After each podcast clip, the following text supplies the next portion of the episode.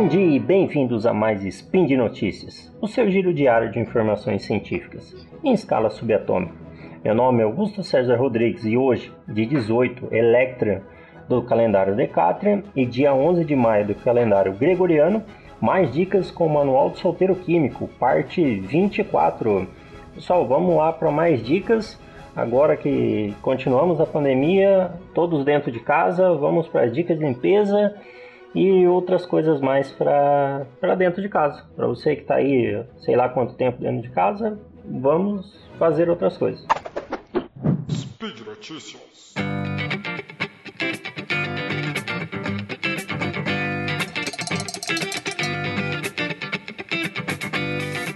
Primeira dica aqui, pessoal, é tá querendo decorar sua sala, seu quarto, colocar um quadro novo na parede, no seu quarto, e você vai usar um prego, né? um prego para pregar esse esse quadro na parede.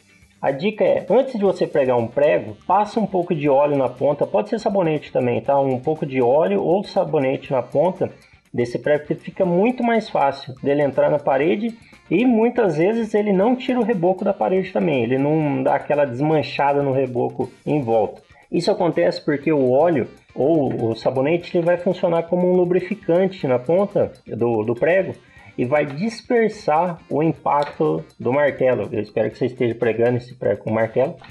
Vai dispersar o impacto desse impacto do martelo, vai, vai centralizar na verdade. Ele vai focar só na ponta do martelo e não nas laterais.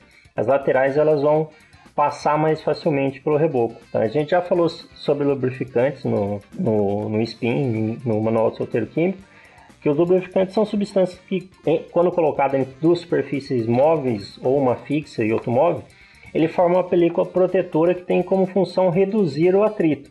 Por isso que esse impacto ele não vai ser é, passado por toda a parede, ele vai focar na ponta do prego. E já que a gente falou de prego, aqui uma rápida trivia para gente. O prego ele foi inventado cerca de 2.500 anos antes do nascimento de Cristo. Isso foi conforme a humanidade aprendeu a manipular metal e dar forma a ele, né? Depois, com o tempo, também ele foi melhorado significativamente pelo grego Arquimedes, isso já no século 3 antes de Cristo também, tá?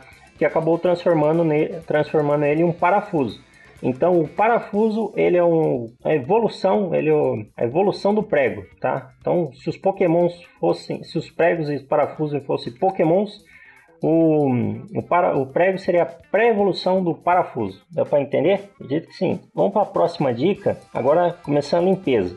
Você para usar to, com é, toalhas com efeito antistático para evitar o acúmulo de poeira em cima dos seus móveis, principalmente móveis mais escuros Sabe quando você passa um pano, ele fica belezinho, você passa um lustramóvel, lustramóvel é marca? Não sei, vamos dizer, todo mundo conhece. Lustramóvel em cima de um de algum de algum móvel seu, ele tá belezinho, mas de repente começa a grudar várias poeiras, várias, vários pedacinhos de alguma coisa, vários resíduos. Isso acontece geralmente devido à eletricidade estática. Dependendo do, da toalhinha do pano que você estiver usando, ele atrai mais moléculas, tá? Atrai, atrai mais é, resíduos, atrai mais sujeira. É, a eletricidade estática ela é um fenômeno de acumulação de cargas elétricas que pode, pode se manifestar em qualquer material. Ela acontece principalmente com o processo de atrito entre materiais. Aí é você passando pano para tal pessoa. Não, é você passando pano em cima do, do móvel, isso deixa ele com ele é, carregado estaticamente, tá? Então ele atrai mais mais partículas. Então utiliza um, um pano, uma toalhinha antistática. Como que é uma toalha, um pano antistático? Ela é fabricada com fibras de algodão, poliéster ou também misto desses com fio de carbono. Isso evita que fique uma camada de energia estática no seu móvel. Isso aí é ótimo para você limpar aquele seu videogame. Tá ligado aquele PlayStation 3 Fat Black Piano? Aquele lá você chegou perto e fica com marca, aquilo lá junta uma poeira, limpa ele com uma toalhinha de toalhinha antistática, uma, com fibra de algodão, poliéster, tá? que vai ajudar a manter ele por muito mais tempo limpo. Vamos para a próxima dica, então. Essa daqui vai direto para o bando do chapéu de palha. É, quem pegou a referência pegou, hein? Para você recuperar aquele aspecto dourado dos artigos de palha, é só você usar uma escova e água salgada. Augusto, eu posso limpar meu chapéu de palha, por exemplo, né? Tá chegando a festa junina aí e espero que você comemore, é, festeje a festa comemore, espero que você festeje a festa, uma festa junina dentro da sua casa, tá? a pandemia tá aí, a vacinação não tá legal ainda, gente. Você vai tirar ele do. Você tira um chapéu de, de palha do seu armário, ele tá lá todo sujinho, todo, é, todo triste. Então, com um pouquinho de, de água salgada passando na escova, você vai reavivar aquele brilho dele. Vamos, posso limpar com outra coisa? Pode, só que geralmente um sabão, um sabão, um detergente, ele tem caráter básico. Isso pode acabar com a fibra da palha, sabe? Então ele aos poucos vai perdendo a cor, vai perdendo até a, a não vou falar elasticidade, mas ele vai perdendo as fibras do, do chapéu de palha ou de qualquer, sabe, um cesto de palha de guarda-roupa que você tem, roupa suja. Agora, se você só limpar ele com água salgada, o sal, ele não é nem básico e nem ácido, ele está ali no meio termo, ele tem um pH neutro, tá? Esse sal de cozinha que a gente está falando, beleza, pessoal? Hidro, é, cloreto de sódio, desculpa. É, então, o que acontece é que o, o um, um, sal ele tem uma natureza neutra, tá? Eles possuem apenas um cátion e um ânion, sendo que o seu cátion é proveniente de uma base forte e de um ânion de, e o ânion de um ácido forte. Por isso, quem lembra lá das aulinhas de química na escola, ácido e base forma sal, tá? Então, um sal, por ser neutro, por ter ali um pH neutro, ele não vai agredir tanto o seu, o seu artigo de palha, sabe? Ajuda bastante pode lavar com outras coisas, mas vai acabar danificando devido ao caráter básico dos detergentes, sabonete, sabão, enfim.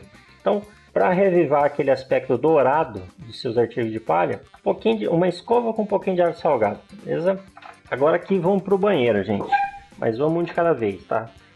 Ó, para que seu espelho do banheiro não escureça, isso acontece muito com o espelho do banheiro devido ao, ao ambiente ser úmido, você vai esfregar uma solução de uma colher de gelatina, de preferência sem sabor, tá? Uma colher de gelatina com um copo de água morna. Então, pega uma gelatina é, sem sabor, dilui ele num copo de água morna e passa no seu espelho do banheiro. Isso vai ajudar com que ele não fique, que ele não escureça. Então, vai, como que isso vai ajudar? Por que, que o espelho escurece primeiro? Os espelhos são feitos de prata, além, além do vidro né, que está na frente dele.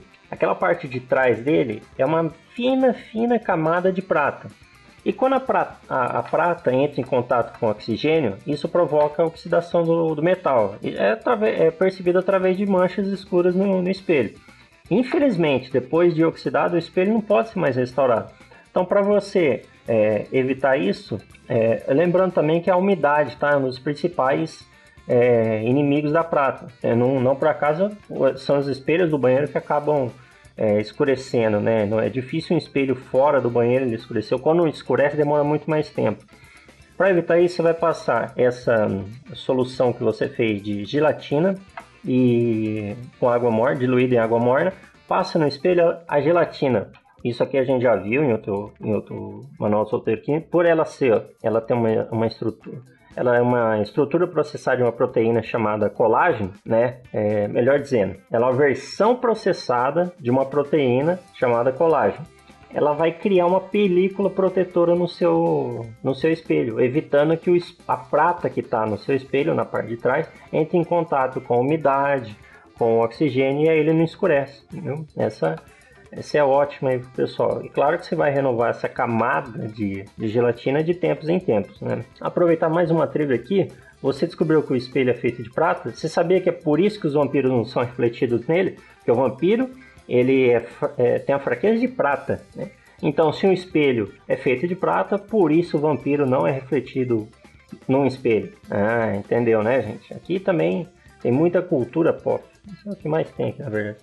Bem, vamos lá pessoal para a nossa última dica. Você está com seus filhos dentro de casa, estudando dentro de casa, porque não vai mais para a escola, pandemia, tudo online. A sua sala já virou um quadro de lousa, né? já está tudo riscado. Sabe como é que você consegue tirar essas manchas aí sem usar nenhum produto é, corrosivo, nem nada do tipo assim, agressivo para o ambiente? Então, para eliminar mancha de caneta no chão, tá? É, giz também, é, lápis, aplica um pouco de pasta de dente e limpa com um pano úmido. A pasta de dente, quando ela, quando ela for aplicada em cima dessa mancha, que é uma tinta, ela age no produto para remover. Então, isso é devido à composição da pasta de dente. A pasta de dente, no geral, ela é feita de carbonato de cálcio, água, álcool etílico, bicarbonato de sódio, lauril sulfato de sódio, fluoreto de sódio, sorbitol, benzoato de sódio e glicerina. Disso tudo aqui, um dos mais importantes é o bicarbonato de sódio. A gente já deu várias dicas com bicarbonato de sódio, de sódio, né? Eu não sei porquê, eu falo direto, bicarbonato de sol, bicarbonato de sódio, Augusto. Então, o bicarbonato de sódio ele age como limpeza, tá? E aí você tem a questão da glicerina, tem o álcool também e a água, tudo isso vai ajudar, transforma a pasta de dente num ótimo removedor de, de manchas, entendeu? Então essa dica é, é excelente aí para você que está com seus filhos dentro de casa e já rebiscou a sala inteira, o seu quarto, o quarto deles. Um pouco de pasta de dente você consegue remover isso. Deixa ela um pouquinho em cima das manchas, passa e depois com pano úmido você vem limpar. É, a pasta de dente é ótimo para isso. Lembrando que pasta de dente não é boa contra queimaduras, tá bom? Eu não sou médico, mas a gente já aprendeu isso. Não passa pasta de dente em queimadura, gente, tá? Beleza? Então, por hoje é só. Lembre que todos os links comentados estão no post e deixe lá também seu comentário, elogio, crítica, declaração de amor ou beijo para Xuxa. Lembra ainda que esse podcast só é possível acontecer por conta do seu apoio no patronato SciCast, tanto no Patreon quanto no Padrim. Se você quiser dar uma olhada lá, tem meus textos na coluna Games no Lab. O último que saiu foi sobre a simulação realística dos games da série Gran Turismo, tá? Exclusivo da Sony. Dá uma olhadinha, comenta, texto bem legal, pessoal. Um grande abraço e até amanhã.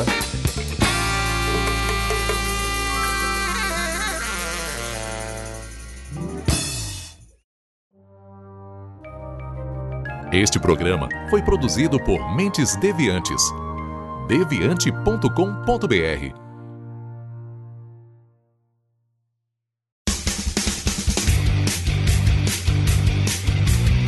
Cortes, edição de podcast.